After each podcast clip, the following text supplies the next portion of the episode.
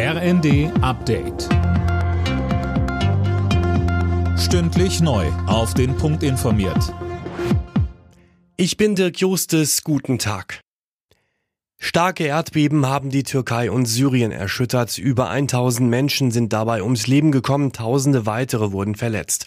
Am Mittag gab es noch ein weiteres schweres Beben der Stärke 7,5. Einsatzkräfte suchen in eingestürzten Häusern nach Verschütteten. Es wird befürchtet, dass die Zahl der Opfer noch deutlich steigt. Auch auf Zypern und im Libanon waren die Erdstöße zu spüren gewesen. Opposition und Kommunen haben keine großen Erwartungen an den von Innenministerin Faeser angekündigten Flüchtlingsgipfel. Angesichts der dringenden Probleme bei der Unterbringung und Betreuung braucht es einen Gipfel beim Kanzler, meint Landkreistagspräsident Sager.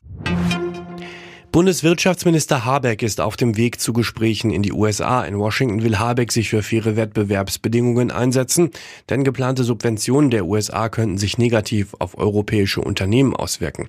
Habeck sagt, es gibt in diesem Programm ein paar kritische Punkte, über die wir dann wahrscheinlich vor allem reden. Über das, was gut läuft, redet man ja eigentlich nicht so viel. Und diese Punkte sind eine Bevorzugung von in Amerika produzierenden Unternehmen. Wir wollen Wege ausloten, wie man die problematischen Teile des Inflation Reduction Acts, also dieses Industrieprogrammes, vielleicht lösen kann.